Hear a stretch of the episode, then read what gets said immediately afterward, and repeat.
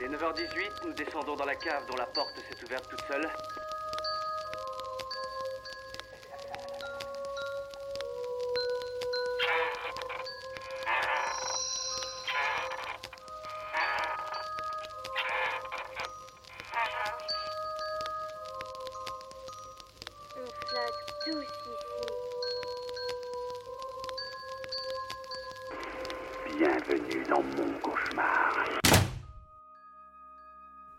Salut à tous, salut à toutes. Alors c'est c'est pas Charles, c'est Hugo. Hein, comme euh, voilà, euh, on, on s'était on s'était un peu quitté là-dessus. on, on s'était un peu quitté là-dessus. C'est c'est c'est Hugo qui vous parle et je suis accompagné de Mathias. Bonsoir. Bonsoir. Bonjour. Tu as- Suivant l'heure à laquelle vous nous écoutez, Voilà. bien sûr. Tu as pris ta plus belle voix.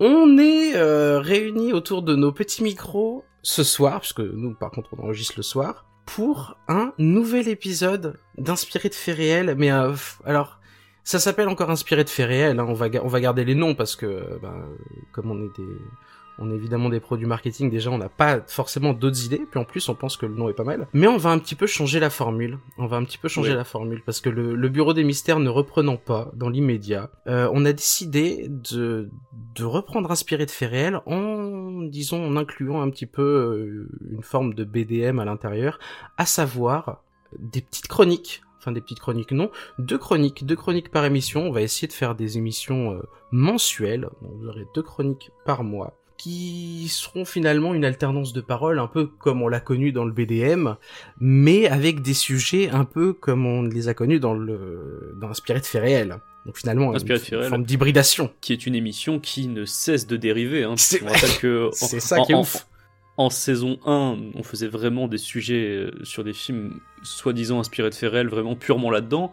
En saison 2, on a commencé à s'ouvrir au folklore euh, et euh, voilà d'autres choses qui n'étaient pas forcément des faits réels, mais en tout cas qui avaient qui avaient qui donnaient lieu à des légendes, etc. Et là, bon bah là, on lâche complètement la rampe et on va vraiment parler juste de ce dont on a envie à travers des chroniques, euh, voilà co- comme vient de l'expliquer Hugo. Puis euh, c'est ce que tu sais quoi, je l'avais noté dans mes notes, j'avais dit finalement, est-ce que ce podcast c'est pas un peu une saison une formule, mais avec une dérive lente, tu vois, une forme de, de dérive extrêmement lente. Mais euh, mais non, c'est euh, on a on, parce qu'on écoute aussi d'autres podcasts et euh, j'ai écouté des podcasts qui avaient comme ça une forme de chronique et je me suis enfin qui utilisaient on va dire la forme de la chronique comme ça pour se construire et je me suis dit ça ça a l'air quand même pratique. Ça ça a l'air de demander un petit peu moins de taf que ce qu'on faisait avant peut-être. Non, ça je n'en sais rien pour le coup puisqu'on ne l'a pas encore fait. Mais oui, non, je pense à des podcasts comme euh, bah, celui qui m'a le plus inspiré en l'occurrence euh, pour cette forme-là, c'est Quête latérale, euh, qui, qui qui est très dynamique, qui a l'air de bien fonctionner. Donc on s'est dit, écoutez.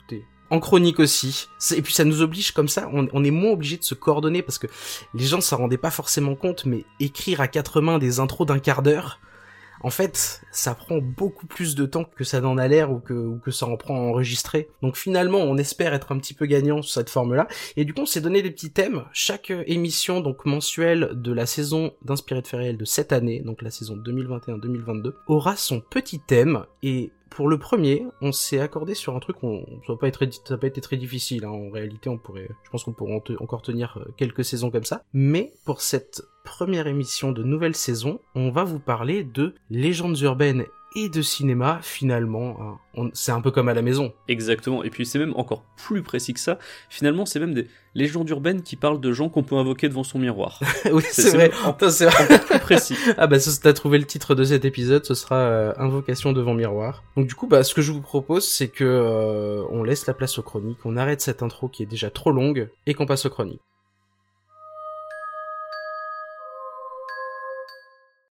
Donc j'ai pensé donner un petit nom à cette chronique. J'étais très euh, très embêté au moment de lui donner un titre. Finalement, je l'ai appelé ce que Candyman fait des légendes urbaines, ce qui est un titre vraiment très large et peut-être un petit peu paresseux, mais ce n'est pas grave. On va commencer comme ça, puisque je vais euh, vous parler dans cette première chronique de Candyman. Do I know you? No. But you doubted me. I'm sorry, I have to go. No need to leave yet.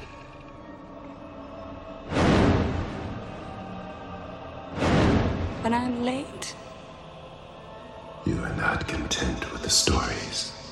So I was obliged to come. Candyman et même pas que, je vais vous parler de la nouvelle de Clive Barker dont, dont Candyman s'est inspiré, à savoir lui interdit.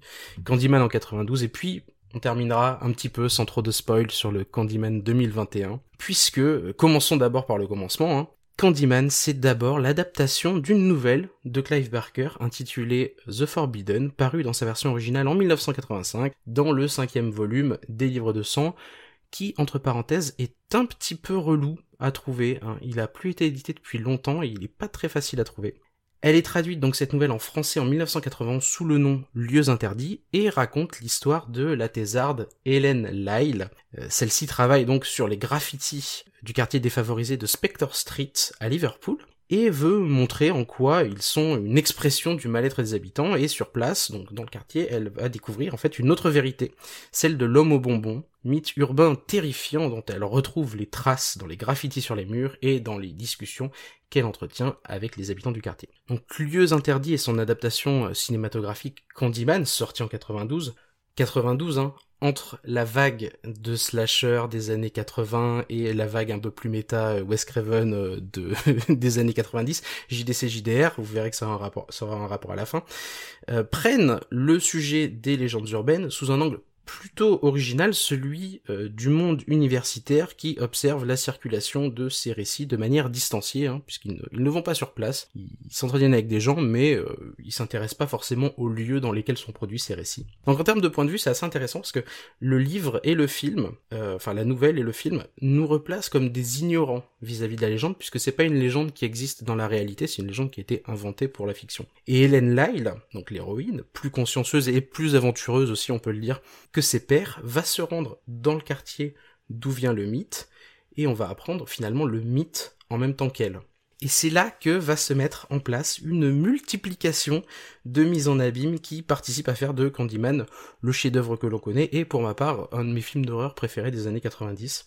Cela passe en premier par des interviews, donc cette, euh, cette multiplication de mises en abîme, elle passe par des interviews avec des gens qui racontent légendes que évidemment leur cousin, un proche euh, leur a raconté. Et là tout est respecté hein, dans Candyman, le récit est anonyme, la forme est brève, raconté comme étant vrai, récent, sa chute est brutale et surprenante, bref, on est en plein dans euh, le, récit de, de légendes urbaines tel qu'on peut l'entendre, et tel qu'il a été aussi énormément théorisé hein, par ailleurs. Puis cela va continuer par l'invocation même de Candyman qui demande à ce qu'on prononce son nom cinq fois dans le miroir, une inspiration évidemment de la légende de Bloody Mary. Puis ça se poursuit par des discussions euh, avec les habitants du quartier défavorisé, qui dans le film est remplacé par Cabrini Green, quartier bien réel de Chicago, où le film a aussi été tourné. Après tout, quoi de plus logique, hein, puisque euh, dans les légendes urbaines, évidemment, il y a toujours un fond de vérité, enfin, c'est ce qu'elles veulent nous faire croire.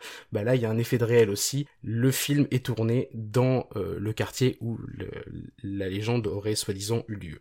Le réalisateur et auteur du film, donc Robert Bernard Rose, pardon, pas du tout Robert, Bernard Rose, continue sa mise en abîme quand il fait parler le personnage de Candyman, majestueusement interprété par un Tony Todd euh, de grande classe, hein, je pense qu'on est, on est tous d'accord sur, sur ce point-là. Il lui fait dire, entre, euh, entre autres belles lignes de texte, I am the writing on the wall, the whisper in the classroom.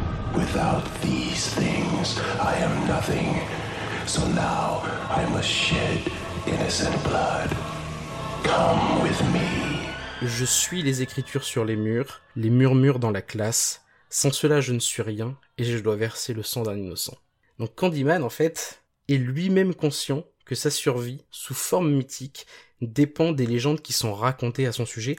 Un peu comme Freddy Krueger, tu vas me dire, ou comme beaucoup d'autres boogeyman, sauf que Candyman, en plus d'être euh, un boogeyman euh, interprété par un homme noir, ce qui en soi est quelque chose de marquant en soi, hein, euh, en plus de ça, Candyman a la conscience qu'il ne vit que par les récits qu'on fait de lui.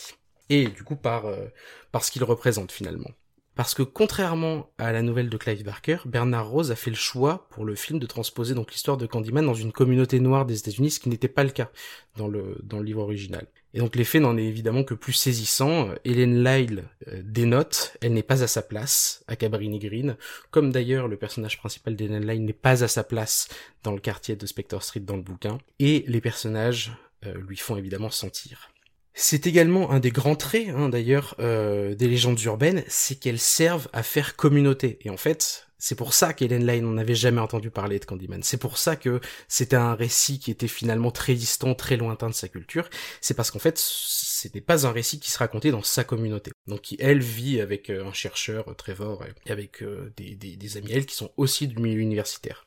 Et quand elles sont extraites d'une communauté, ces légendes urbaines, quand elles sont extraites de leur communauté précise, de là où elles sont nées et qu'elles circulent, et bien finalement elles sont modifiées souvent, et bah, le méchant de l'histoire ne sera pas le même suivant qui raconte euh, qui raconte la légende. Et dans Candyman, la légende euh, fait communauté et exprime les craintes des habitants vis-à-vis de la violence raciale à laquelle ils font face. Il y a une phrase de l'anthropologue euh, Jeannette Langlois que j'aime bien ce propos qui a travaillé sur Candyman et sur les légendes urbaines en général. Elle dit Legends seems to blossom in the cracks of our social systems. Je la fais en français, c'est un peu mieux. Les légendes semblent s'épanouir dans les craquelures de notre société. Et c'est exactement ce que fait, ce que représente Candyman, dont le vrai nom est en fait Daniel Robitaille, qui était en fait un, jeune peintre euh, noir dans les années 1890, et pris d'amour pour une femme dont il dessinait le portrait, a été lynché par le père, enfin par des gens que le père avait payés, euh, un riche propriétaire blanc propriétaire terrien blanc, pardon, sur le territoire même où se situe aujourd'hui Cabrini Green. Donc il y a la légende a un fort ancrage dans le territoire et, euh, Candyman euh, euh, suit ce précepte-là. Ce qui m'amène au dernier grand trope des légendes urbaines au cinéma. Le dernier grand trope qui est bah, comment vient-on au bout d'une légende et au bout de son maléfice, Mathias? Alors, euh, c'est tout, c'est toujours un peu compliqué quand il y a du paranormal qui est impliqué dedans. Généralement, on humanise le personnage, on essaye de, le traiter comme un esprit vengeur, c'est-à-dire de trouver une solution pour que son âme soit apaisée et qu'il aille au paradis. Et alors, tu vois, eh, en partie bon. C'est euh, donc du coup en, l'humanisant un petit peu certes, mais surtout en remontant à la source, en remontant à la source du mal et à pourquoi il s'est retrouvé dans cet état-là. Et en comprenant ce qui est arrivé, on peut éradiquer le mal, on peut vaincre le démon finalement. Repensons à Kayako, évidemment, dans The Grudge, ou à Sadako dans The Ring, ou même Les Griffes de la Nuit. Il faut remonter à l'origine de, de, de l'injustice finalement à laquelle était victime Freddy, ou même souviens-toi l'été dernier. Si on remonte à la source, on sait qui est, on, sait qui est le tueur finalement. Connaître l'origine du mal, finalement, réparer une, une injustice, permet souvent de venir à bout du monstre. Et c'est là que Candyman opère un de ses plus beaux retournements de code, un peu comme euh, une légende, une légende urbaine, doit se terminer par un retournement de situation ou par, euh, par un jumpscare. Dans le film de Bernard Rose, connaître l'histoire de Daniel Robitaille ne sert pas à venir à bout du mal, puisque Candyman n'est pas le mal, il en est le résultat, il en est la victime, il veut qu'on se souvienne de lui, il veut qu'on soit imprégné de son souvenir et que son souvenir soit ancré finalement dans la mémoire des habitants de Cabrini Green, puisque c'est nécessaire à la construction sociale de la communauté qui y vit. En fait, c'est là où c'est une des petites subtilités de, de Candyman, et c'est ce qui pour moi fait un grand film, c'est que remonter à la source dans Candyman, ça sert à rien, puisque au contraire, c'est tout ce qui lui donne sa puissance. La sociologue Hélène Lyle va finir par ne faire finalement plus qu'un avec son sujet d'enquête, jusqu'à fusionner avec lui et devenir elle-même une légende urbaine perpétuée par la tradition orale. À la fin du film, et là évidemment je, parle un petit peu, mais c'est un film de 92, hein, euh, Hélène Lyle, décédée dans le feu de Cabrini Green, devient une légende qui se raconte et vit dans les regrets, dans les peurs et dans les souvenirs des gens qui l'ont tourmenté, avec en prime une forme de passation de bâton un petit peu entre deux catégories de, de citoyennes opprimés, puisque c'est un homme noir qui va finalement, en quelque sorte, offrir la possibilité, même si ça passe par, euh, sa mort, à Helen Lyle, euh, donc qui est une femme, de tourmenter euh, notamment son, son ex-mari qui était une pourriture.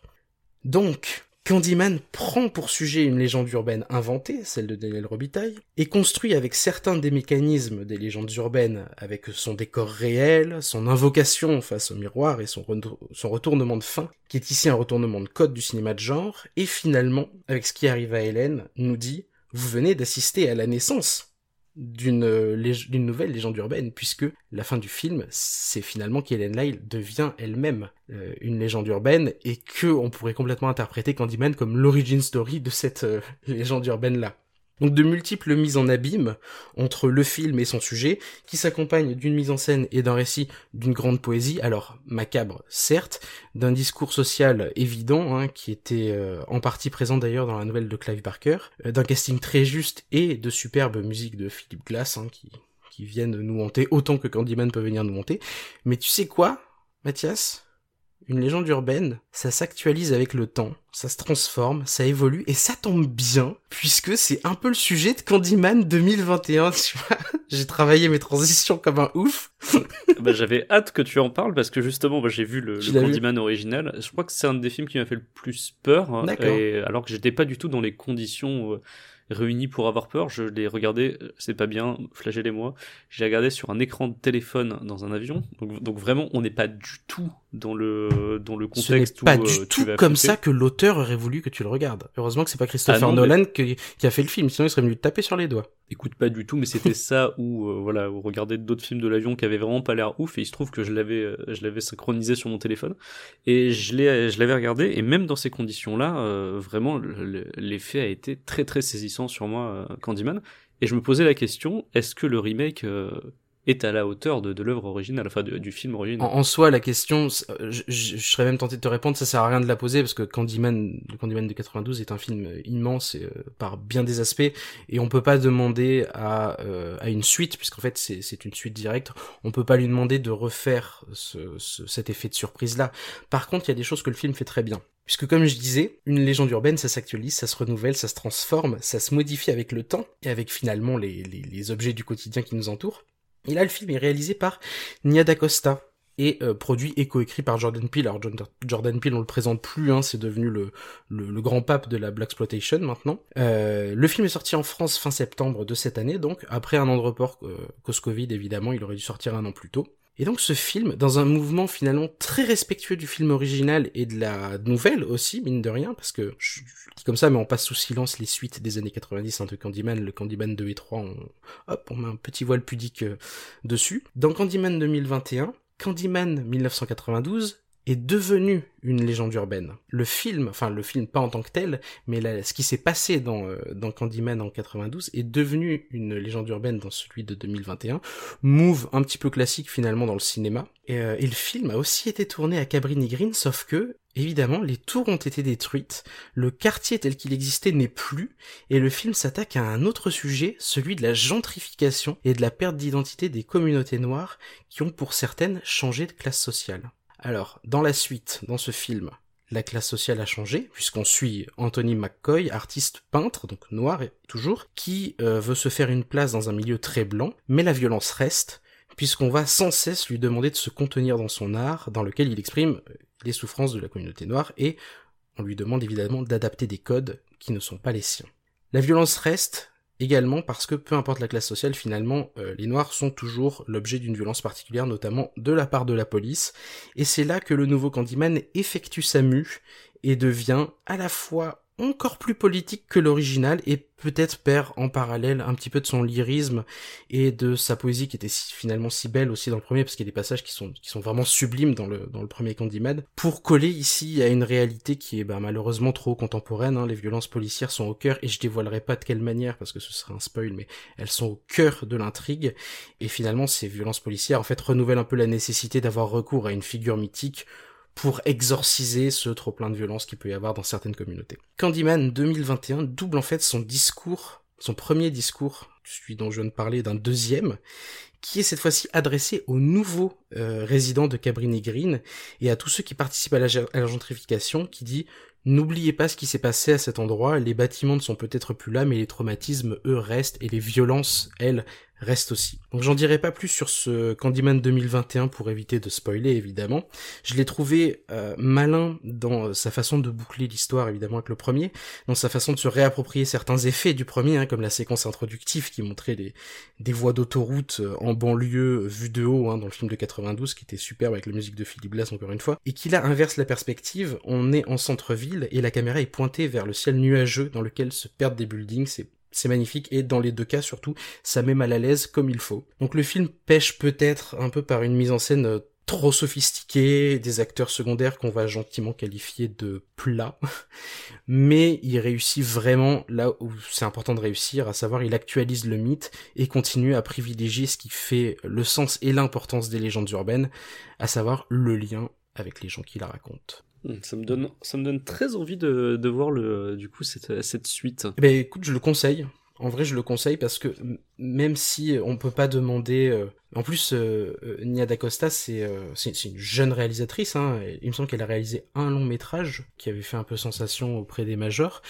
Mais euh, c'est une, jeune réalisatrice. Mais oui, ce qu'elle fait pour un pour un film comme ça, puis pour une suite aussi, hein, qui euh, qui qui était très attendue, c'est vraiment chouette. Alors oui, comme je disais, peut-être la, la mise en scène est parfois un peu trop léchée et, elle le justifie elle d'une certaine manière en disant que elle avait pas envie de faire un film de toute façon qui était qui était violent ou qui était crade ou qui pouvait euh, angoisser parce qu'elle comme elle le dit elle a raison des, des violences sur des afro-américains on en voit tous les jours à la télé. Donc forcément il y a des il y a, y a beaucoup de choses qui se passent hors champ dans ce film en fait. C'est un film où il y a beaucoup de choses qui se passent hors champ. Et euh, et peut-être bah peut-être tant mieux. En tous les cas c'était sa vision euh, de d'autrice à elle. Et euh, et voilà c'est c'est donc la fin de cette première chronique est-ce que tu as quelque chose à rajouter? Ou est-ce qu'on peut passer à la Non, suivante? c'était c'était très complet de, de passer en, en revue euh, toute l'histoire. Moi, j'avais jamais lu, par exemple, la, la nouvelle euh, originale de Clive Barker. Et bon, si j'arrive à, à me procurer les livres de sang euh, numéro 5, vu que ça a l'air compliqué de les trouver. Ouais, en vrai, c'est pas simple. Hein. En vrai, c'est pas si simple. Tu, en, en- d'occasion, ça se trouve, faites des brocantes, faites euh, en vrai, euh, vous, vous les trouverez. Et c'est vraiment chouette, en fait. Ça faisait. Euh, j'avais lu, j'avais lu, lu un, un peu de Clive Barker. Enfin, j'avais lu à un peu euh, dans mon adolescence, quoi. Mais, mais je m'étais jamais plongé dans les livres de sang, par exemple. Et, euh, et la, la première, euh, la première nouvelle, là, The Forbidden, donc lieu, lieux interdits en français, elle est vraiment chouette. C'est, c'est, c'est vraiment, vraiment incroyable à lire. Euh, Enfin ouais, bon voilà, c'est, une, semi-reco parce qu'évidemment, euh, elle est pas, euh, elle est pas facilement accessible, mais, mais c'est une très chouette nouvelle et ça explique aussi en partie la profondeur des thèmes de Candyman parce qu'il y a, beaucoup des choses qui sont dans Candyman qui sont déjà dans, dans la nouvelle.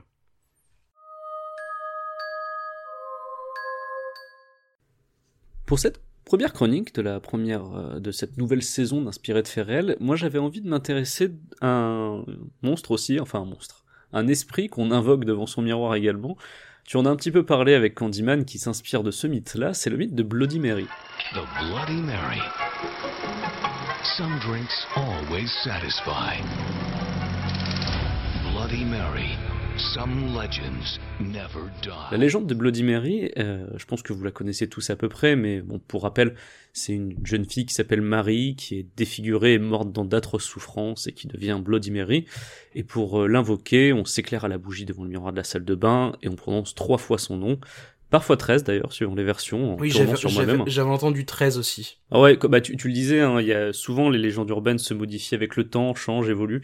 Celle-là, c'est comme elle est là depuis très longtemps, elle fait partie de ces légendes qui ont euh, beaucoup évolué, qui ont beaucoup de versions différentes. Donc c'est soit 3, soit 13, parfois en tournant soi, sur soi-même, et à chaque fois en disant Bloody Mary plus fort à chaque tour. Et donc à la fin, euh, le fantôme est censé apparaître dans le miroir pour, au choix, nous défigurer, nous tuer ou nous emporter de l'autre côté du miroir. Ah, des joyeusetés. Des joyeusetés, voilà, c'est ça. Pour euh, cette chronique, je, je suis allé euh, plonger dans mes bouquins, euh, notamment l'encyclopédie des légendes urbaines, que j'ai déjà recommandé, du folkloriste Jan Harold Brunvand, qui est vraiment, en gros, la, vraiment la bible des légendes urbaines, vous les trouvez quasiment toutes dedans. Et j'étais un peu surpris en lisant son article, puisque lui, il disait qu'il avait extrêmement de mal à trouver l'origine de la légende urbaine de Bloody Mary. On sait pas exactement quand est-ce qu'elle est apparue, tout ce qu'on sait c'est qu'il y a beaucoup de versions, et euh, que aux États-Unis on la connaît même sous plein d'autres noms. En France, c'est vraiment Bloody Mary. Mais aux États-Unis, vous avez Mary Worthington, Mary Worth, Mary Johnson, Mary Lou, Mary Jane. Il y a même une Cathy, juste Cathy. Et euh, même la légende urbaine la plus populaire aux États-Unis, c'est pas Bloody Mary. Il faut dire trois fois "Je crois en Mary Worth" devant euh, devant le miroir, avec les mêmes euh, conséquences. Donc euh, voilà, vous voyez que ça, ça change beaucoup. Et il y a aussi plein de, de versions de Bloody Mary dans le monde. Euh, donc I Believe in Mary Worth, qui est vraiment le classique américain. Mais euh, on, on, on l'a vu notamment au cinéma. euh, souvent chez nous, le, se mélange le fantôme de la Dame Blanche, de Bloody Mary, tout ça se mélange un petit peu, s'agglomère. Et euh, bah justement, ça s'est vu au cinéma avec la malédiction de la Dame Blanche, qui parlait en fait de la Llorona, qui est donc la, la femme pleureuse qui a noyé ses enfants et qui, qui pleure le, le long des, le long des rivières, qui est donc un fantôme très euh, ancré dans l'univers, euh, dans, dans l'imaginaire mexicain et même dans l'imaginaire de toute une partie de l'Amérique latine. Et en fait, on, on estime, enfin Yana Ron Estime que euh, Bloody Mary pourrait euh, puiser ses inspirations notamment dans la Llorona. On a aussi d'autres choses quand on descend un petit peu plus bas en Amérique, notamment au Brésil, avec euh, celle qu'on appelle la blonde des toilettes ou la blonde de la salle de bain. C'est un petit peu le même principe. Vous avez Anako-san au Japon, la petite fille des toilettes, qui vous, emporte aussi euh, quand vous allez, je crois que c'est au troisième toilette du troisième étage. Et on a euh, vu même plus récemment la Dame de Pique, qui est en fait une version modernisée où justement on s'est dit mais pourquoi est-ce que les gens invoquent Bloody Mary si c'est juste pour se faire tuer? Donc on a inventé une règle supplémentaire. Dans la Dame de Pique, on a le droit à un vœu en fait. Et donc comme ça, ça donne une raison de, de, faire le jeu, c'est qu'on peut invoquer la Dame de Pique pour euh, pour formuler un souhait. Et là, bon bah soit elle l'exauce, soit elle vous tue, mais au moins euh, voilà, il y a une justification pour l'appeler. Bloody Mary, c'est un personnage qu'on a vu énormément au cinéma et à la télévision, euh, pour le pire et rarement pour le meilleur, malheureusement. On l'a vu dans beaucoup de séries, Charmed, Ghost Whisperer, X-Files, euh, même dans la première saison de cette super série qui est, qui est Supernatural, mais on pourra en débattre, Hugo, parce que je crois que toi t'es pas très très fan de Supernatural. Ah non, c'est pas ça, j'ai jamais trop regardé. Eh ben écoute, au moins regarde la saison 1, puisque je, je, je recommande souvent la saison 1 qui est en fait euh, un petit peu une, collection de, de mini-films d'horreur. En fait, chaque épisode de la saison 1 traite d'un monstre différent ou d'un fantôme différent. Et souvent des, des choses assez connues, euh, notamment voilà, Bloody Mary, l'Autostopos Fantôme. Donc c'est plutôt pas mal pour le coup ça. Enfin, même si vous voulez pas suivre la, la suite de Supernatural, c'est c'est assez cool de voir ces, ces mini-épisodes qui sont à chaque fois, ces épisodes qui sont à chaque fois un peu comme des mini-films sur une légende urbaine. Bloody Mary au cinéma, par contre, c'est un peu moins heureux. Euh, vous l'avez eu dans un hôpital psychiatrique en 2006. Puis il y a eu Dead Mary en 2007, qui se passait dans un chalet. On a aussi eu The Legend of Bloody Mary en 2008, sur la disparition d'une ado après avoir joué à Bloody Mary. Sans oublier le fameux Bloody Mary 3D, sorti en 2011, un film complètement putassier que je n'ai pas regardé, mais il y a une vidéo qui compile sur, YouTube, il y a une vidéo qui compile les morts du film et c'est vraiment vraiment naze. Si vous aimez les extraits que poste Nanarland sur Twitter, on est un petit peu dans cette vibe-là. Euh, voilà, c'est un film putassier avec des meufs en lingerie et une apparition de Ron Jeremy, le célèbre acteur porno. Donc vraiment le, le comble du bon goût, ce Bloody Mary 3D. Et enfin, en 2018 est sortie une comédie horrifique brésilienne qui s'appelle Ghost Killers vs Bloody Mary. Et contrairement à ce que son titre indique, tu as mon attention.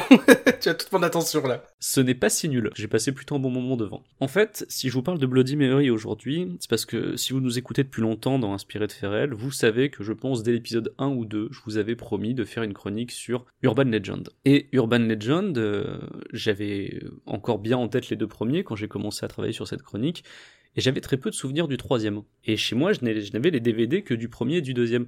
Donc ce que j'ai fait, c'est que bah, j'ai commandé le DVD sur Vinted, je me suis posé sur mon canapé, et en fait, ce qui s'est passé, c'est pas, c'est pas, c'est pas une chronique sponsorisée, hein, je précise. Ah oui, non, pardon, oui, ça, aurait pu être sur le bon coin. Il se trouve que je l'ai pris comme ça, mais c'est voilà. J'ai, en gros, j'ai commandé le DVD euh, qui est étonnamment facile à trouver à 1 euro. et je me suis posé sur mon canapé et je me suis fait cette réflexion, c'est que le film était un peu plus intéressant que ce qu'on aurait pu penser, en tout cas plus intéressant que ce que j'en avais pensé dans, dans un vague souvenir de mon premier visionnage qui remontait il y a déjà à 10 ans et oui, avec toi Hugo. on l'avait fait on l'avait fait ensemble ce premier visionnage. Et moi j'avoue que j'ai autant je crois que le premier je l'ai revu. Les, les deux suivants je les ai pas revus je crois. Ah, le, le 2 vaut toujours la revoyure et puis comme je vais te le montrer là le, le 3 en fait euh, euh, c'est pas si intéressant que ça. Well, supposedly, if you go into the bathroom and turn off the lights and chant Bloody Mary three times, she appears. Bloody Mary, Bloody Mary, Bloody Mary. A secret that has haunted this town for years. Professor Alpine University kills his own students using urban legends as his MO. En fait, à l'époque, après avoir enchaîné les deux, les deux premiers qui sont donc des, des purs slashers, le fait qu'on parte sur un délire surnaturel, puisque Urban Legend 3 et s'appelle Urban Legend 3 Bloody Mary. Il est sorti en 2005 et euh, on part dans des euh, légendes urbaines surnaturelles. Voilà, c'est le parti pris du film et euh, je me souviens que je l'avais trouvé beaucoup moins fun que les deux premiers. Plus bancal, beaucoup moins bien réalisé, avec des effets spéciaux numériques horribles. Bon, ça, ça n'a pas changé malheureusement. Mais en le revoyant, j'ai réalisé que j'étais passé à côté de ce qui le rend, et je dis ça vraiment sans la moindre ironie, plutôt important en fait. Et euh, bon, je vais commencer par dire de quoi ça parle, puisque tout le monde n'a peut-être pas en tête Urban Legend 3, c'est vraiment le film qui est un peu oublié de la trilogie que les gens souvent ne, regardent pas. Urban Legend 3, c'est l'histoire de Sam, une lycéenne, qui va invoquer lors d'une soirée pyjama avec ses copines l'esprit de Bloody Mary. Et la même nuit, donc elle et ses copines se font droguer et enlever par les footballeurs du lycée qui ont une dent contre elle sombre histoire d'articles dénonçant les privilèges des footballeurs au lycée. Et dans les jours qui suivent, les agresseurs vont tous mourir dans des conditions très bizarres, inspirées de légendes urbaines. Mais du coup, là, on est plus comme dans un destination finale parce qu'on n'est vraiment pas dans le, cadre du slasher avec un tueur, c'est vraiment, vraiment du surnaturel. C'est pour ça qu'Urban Legend 3, déjà, a une place euh, à part dans la trilogie. Même s'il se passe dans le même univers, puisque on, on fait référence à des faits qui se sont passés dans les deux premiers films, le concept change totalement. Et c'est aussi le seul qui est sorti en direct ou DVD, ce qui a énormément déçu la réalisatrice au passage. Et oui, réalisatrice parce que c'est le seul de la trilogie à avoir été réalisé par une femme, ce qui a son importance, et je vais y revenir d'ailleurs très vite. Côté tête connue, bon ben malheureusement, contrairement aux deux premiers Urban Legend, il n'y a pas grand chose à se mettre sous la dent. Le premier, vous aviez le casting de fou qui fait le, qui fait que moi j'adore ce film. hein. Vous savez, Jared Leto, Tara Reid, Michael Rosenbaum, donc euh, l'ex Luthor de Smallville, avec des cheveux, ce qui est quand même assez amusant. Joshua Jackson et l'excellente Rebecca Gayhart. Et euh, bon, voilà, dans le 3, on n'a pas grand monde, mais on a quand même Kate Mara dans son premier rôle principal, Kate Mara qu'on reverra plus tard en Zoe Barnes dans House of Cards, ou notamment au cinéma dans Les 4 Fantastiques ou dans Seul sur Mars.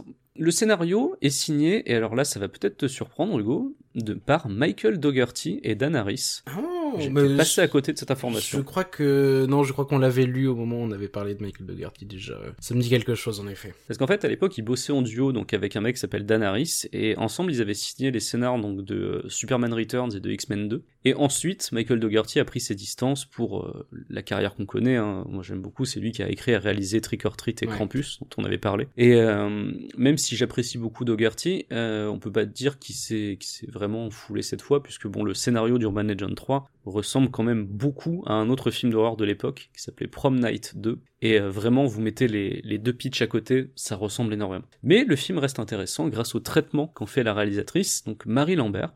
Marie Lambert, euh, que je ne connaissais pas personnellement, c'est une réalisatrice qui vient à la base du clip. Elle a réalisé ceux de Like a Virgin, de Material Girl et de Like a Prayer pour Madonna dans les années 80, entre autres. Et euh, elle a ensuite tourné pour le cinéma, avec l'adaptation de Cimetière de Stephen King en 89, qui avait connu un petit succès. Mais en fait, elle a jamais vraiment percé. C'est-à-dire qu'ensuite, elle a fait euh, des clips, quelques films, des téléfilms. Et d'ailleurs, c'est elle qui, si vous aimez les téléfilms de Noël, c'est elle qui réalise cette année Un château pour Noël, qui est un des nouveaux téléfilms de Noël sur Netflix. Donc, rien à voir avec Urban Legend 3. Et donc, en 2004, cette, euh, cette réalisatrice, elle est recrutée pour Urban Legend 3. Qui se passe Voilà, elle lit le script, ça lui plaît, surtout parce que l'antagoniste est une femme. Elle veut euh, garder son côté maléfique de fantôme vengeur, justifier sa quête de vengeance. Et en fait, c'est ça qu'on va retrouver dans le film. Parce que dès le début, on assiste à l'origine de la légende, c'est-à-dire à la mort de Marie, qui est tuée par un joueur de foot du lycée en 1969, un soir de balle de promo, et on comprend assez vite que l'impunité chez les hommes euh, fonctionne à plein régime, puisque cette personne ne sera jamais inquiétée pour sa disparition. Et cette impunité-là, c'est ce qui est au centre d'Urban Legend 3. C'est ce qu'on va euh, retrouver, euh, on va se retrouver souvent du côté de Bloody Mary, justement, en voulant la mort de certains personnages. Euh, le film aussi montre énormément de masculinité toxique, et y compris chez des personnages qu'on est censé apprécier, comme le frère de Sam, qui est un des gentils de l'histoire. Par exemple, euh, lorsqu'il découvre que les footballeurs ont dragué, et enlevé sa, ont drogué, pardon, et enlevé sa sœur, son premier réflexe, c'est pas d'aller voir la police, mais c'est d'aller chercher les agresseurs pour essayer de les frapper. Ce qui est le recours à la violence immédiat, voilà, qui est une des nombreuses démonstrations de masculinité toxique. Globalement, les hommes prennent d'ailleurs euh, assez cher dans ce film, les fouteux qui sont directement comparés à des gorilles pendant une scène de cours. C'est-à-dire qu'ils sont dans la salle de classe et pendant ce temps-là, le prof est en train de parler du comportement des, gorilles et vraiment le parallèle est, est assez frappant. Ils sont stupides, violents, ils rejettent toutes les critiques, surtout quand elles viennent des femmes. On a aussi un personnage de père euh, pervers qui mate les copines de sa fille à la soirée pyjama, et surtout on a des flics horriblement réalistes, puisque après l'enlèvement de Sam et ses copines, un policier dit carrément qu'elles ont sûrement fait un canular pour se faire remarquer, alors qu'il sait qu'elles ont été droguées au GHB, on les accuse tout de suite de mentir, comme des victimes de viol, et à la fin on tente même de culpabiliser Sam alors que c'est elle la victime, et personnellement je trouve ça plutôt fort de montrer ça dans un film de 2005, constater malheureusement que rien n'a changé. C'est pas l'épisode des flics, hein. Ce, Ah, non, ce non, premier pas épisode le- de la saison euh, inspiré de c'est pas l'épisode des flics. Hein. Désolé Darmanin, hein. non pas désolé en fait, pas du tout, Non, pas du tout. des Odarma, non, pas du tout. Donc bon, Urban Legend 3, là, je vous ai dit qu'il y avait quand même des choses intéressantes. Après, euh, très honnêtement, il y a beaucoup de défauts. hein. Déjà, sur son principe, on comprend pas trop pourquoi Bloody Mary tue en reprenant des légendes urbaines, déjà. Outre le fait de justifier le titre du film. Et de donner des mises à mort diverses. C'est ça, parce que moi, c'est ça que j'aime bien, en fait, aussi dans, dans ce film, c'est qu'on a le, vraiment ce côté de destination finale des morts absurdes. On se retrouve en, en termes de légende urbaine, euh, bah, la, la- le fameux épisode de la cabine à UV, qui a d'ailleurs été repris dans un destination finale, où quelqu'un se fait griller dans une machine à UV, dans une cabine. On a le The Red Spot, euh, dont on avait parlé, et qu'on retrouve euh, justement dans le Scary Stories de- d'André Ouvredal. On a euh, un, le, un qui me fait beaucoup rire, le gars qui s'électrocute en pissant sur une barrière électrifiée. oui, en effet. Donc une légende urbaine. hein. Ou euh, le fameux, une que j'ai toujours trouvé terrifiante quand je l'entendais au coin du feu, le Il n'y a pas que les chiens qui savent lécher, évidemment. Et euh, évidemment, bah, Bloody Mary, hein, puisque c'est vraiment au centre, au centre du film. D'ailleurs, la représentation de Bloody Mary est assez proche, et c'est amusant de le noter, des Onryo de la, de la J-Horror, qui était à la mode à ce moment-là. Puisqu'en fait, il y a eu ce qui s'est passé entre les, les deux premiers Urban Et la sortie en 2005 d'Urban Legend 3, bah, c'est toute cette vague de J-Horror. Et euh, ils ont, autant les deux premiers Urban Legend ont clairement été inspirés par des slashers comme Scream, autant, euh, et d'ailleurs surfé allègrement sur la vague de Scream, euh, de ce qu'on a appelé le néo-slasher, et celui-là, en revanche, puise énormément dans The Ring, The Grudge, quoi. Les effets spéciaux, je le disais tout à l'heure, ont très mal vieilli, mais, et c'est important de le souligner, j'ai regardé le making-of, et en fait, moi je pensais que tout était une bouillasse numérique un peu nulle, et c'est ça qui est triste, c'est que les effets spéciaux sont pour l'essentiel pratiques. Et avant la retouche numérique, et ben en fait, ils seraient super bien passés. Le problème, c'est qu'ils ont mis vraiment énormément de, numérique par-dessus et que ça gâche complètement le, le travail des équipes. Ça donne un côté ultra cheap à certaines mises à mort qui nuit à l'ensemble. Je pense que notamment cette scène qui est très marquante dans le film, justement de la, de la femme où il y a des araignées qui sortent de son visage, en fait, ils ont vraiment fait une prothèse avec euh, faire en sorte qu'une araignée sorte. Et comme visiblement une seule araignée qui sortait de son visage, ça suffisait pas, ils ont rajouté en numérique pour qu'il y en ait genre euh, 50. Et donc forcément, bah là, on n'y croit euh, plus du tout, quoi. Donc c'est un petit peu dommage. L'autre gros défaut du film, c'est les acteurs, puisque ça joue globalement très mal, et c'est plutôt logique, puisque euh, déjà, bon, le, pour beaucoup, c'était le premier film d'horreur qui tournait, voire le premier film tout court. Pour un exemple, il y a la réceptionniste du fameux salon AUV, justement, raconte dans le making-of qu'elle est mannequin et qu'elle jouait pas vraiment la comédie, puisqu'elle est en fait réceptionniste dans un salon UV pour payer ses factures. Donc euh, voilà, ils ont pris des gens comme ça. On nous dit euh, d'ailleurs dans le making-of que Marie Lambert a laissé beaucoup de liberté aux acteurs pour leur jeu. Et donc euh, moi j'interprète ça comme ils n'ont pas été assez dirigés, d'où sans doute le fait qu'ils jouent comme des pelles.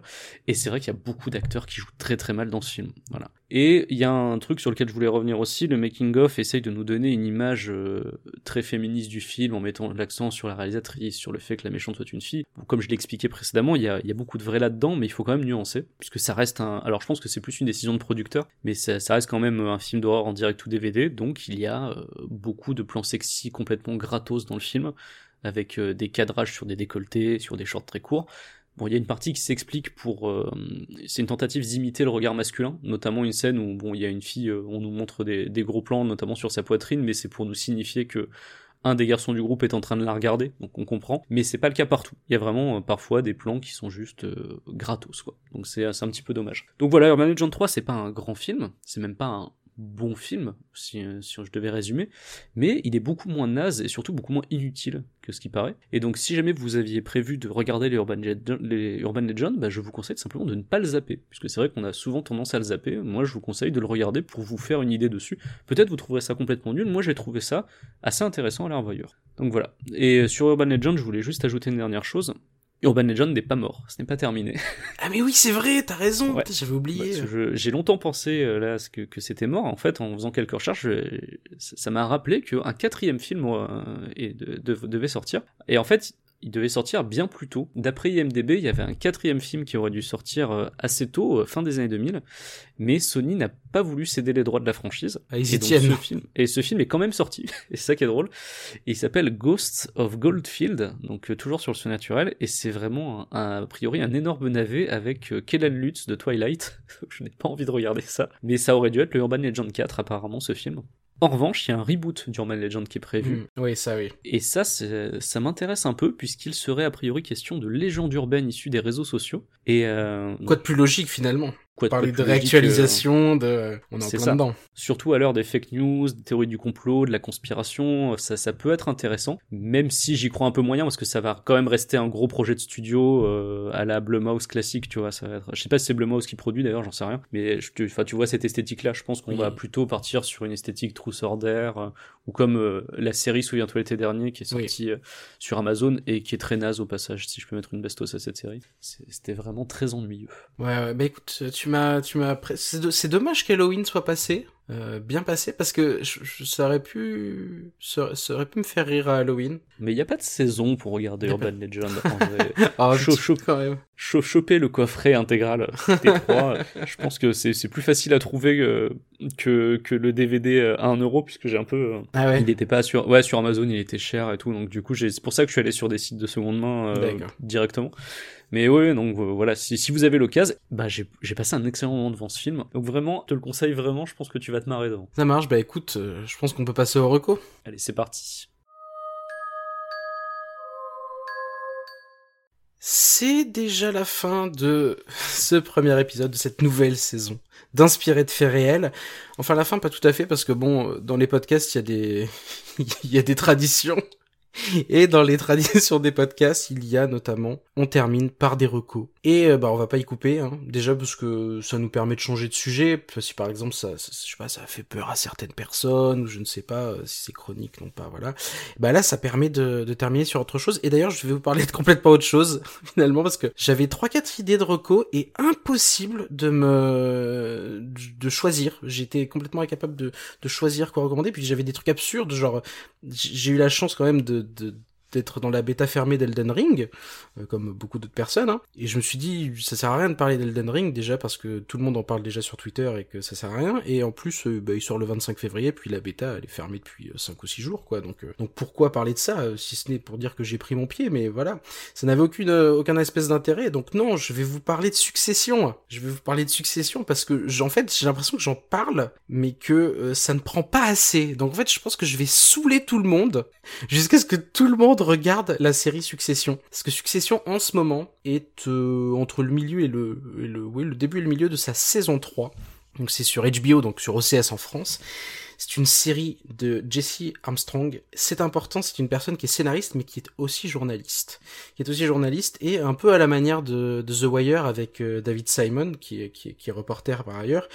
Et ben, c'est de la fiction, mais c'est de la fiction dont on sent, on va dire, le côté documenté.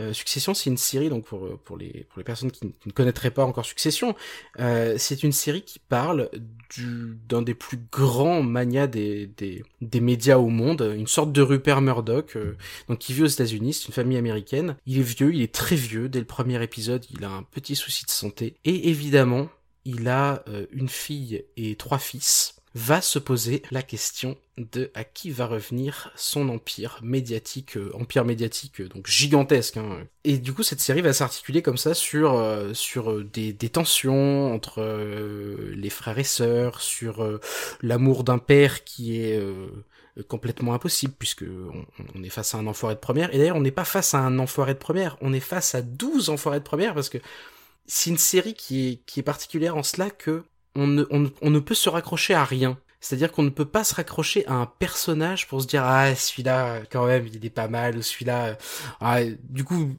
par défaut on se raccroche un peu au cousin Greg et là les gens qui ont vu la, série savent de quoi je parle. Mais c'est très difficile de se raccrocher à un personnage parce que et c'est un des sujets de la série l'aspect moral tout ce qui est moralité chez les ultra riches et eh ben euh, c'est ces petites notions un petit peu absentes. Et, euh, et Succession le montre très bien avec des séquences euh, enfin qui, qui traitent de, de ce qu'on appelle la violence de classe hein, euh, qui sont complètement incroyables des choses absurdes un cynisme dingue. Dans la dernière saison là il y a un, un, un des fils qui qui sous euh, couvert de féminisme et, et autres mouvements sociaux récents euh, essaie de se montrer très progressiste il ne l'est jamais, ce, n'est jamais que de l'opportunisme. Mais voilà, donc c'est une série qui est vraiment, vraiment, vraiment très très cool. Genre, tout, tout est très bien fait, même le générique de cette série en fait me donne l'impression d'être moi-même très riche. Genre, je quand je l'écoute chez moi, euh, dans, mon petit appart à Villeurbanne, j'ai l'impression d'être méga riche et que quelqu'un m'attend en hélicoptère dehors. Ce n'est pas le cas, mais le générique me donne cette impression.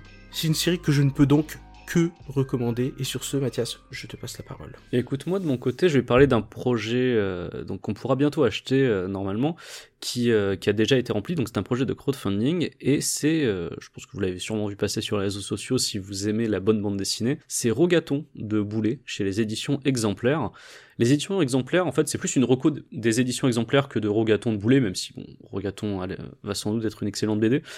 Euh, Exemplaire, c'est une nouvelle maison d'édition en fait, qui euh, rémunère plus justement les, auteurs, ce qui est donc en soi une très bonne démarche, et qui réunit beaucoup d'auteurs de, BD que j'aime bien, euh, voilà, notamment Anouk Ricard, notamment, notamment Sandrine Deloffre et Boulet. Boulet qui sort Rogaton, qui est en fait une compilation des strips qu'il a pu poster sur Instagram, je pense ces deux dernières années il me semble, et qui contient, voilà, en écho avec mon sujet du jour, des strips hilarants sur Bloody Mary dans des situations complètement absurdes. Donc voilà, si vous aimez vous aussi Bloody Mary et Boulet, je pense que c'est un achat qu'il faudra forcément faire sur le site euh, d'exemplaires. Et sinon, j'avais une autre recommandation qui n'a pour le coup rien à voir avec Bloody Mary et qui s'adressera malheureusement uniquement, je pense, aux Parisiens ou aux personnes qui ont prévu de se rendre à Paris prochainement. Il y a un nouveau lieu qui a ouvert, vous savez, j'en avais déjà parlé dans les différentes émissions qu'on a pu faire avec Hugo, j'aime beaucoup le théâtre immersif et les expériences immersives.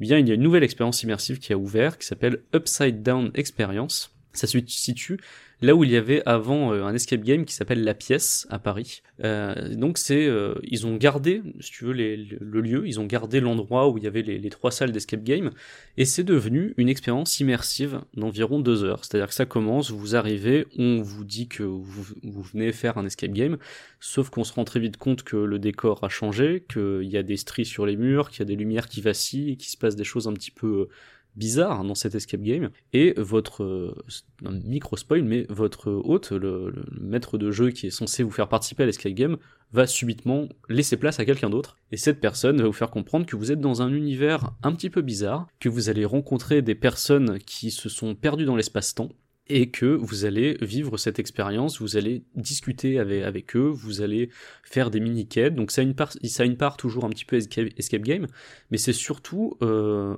un petit peu comme un jeu de rôle grandeur nature, une, expérience euh, voilà très immersive. Les décors sont super cool, sont toujours aussi sublimes, et les acteurs sont au top, donc vraiment tout est fait pour vous plonger dans cet univers-là euh, totalement. Moi j'ai passé un excellent moment.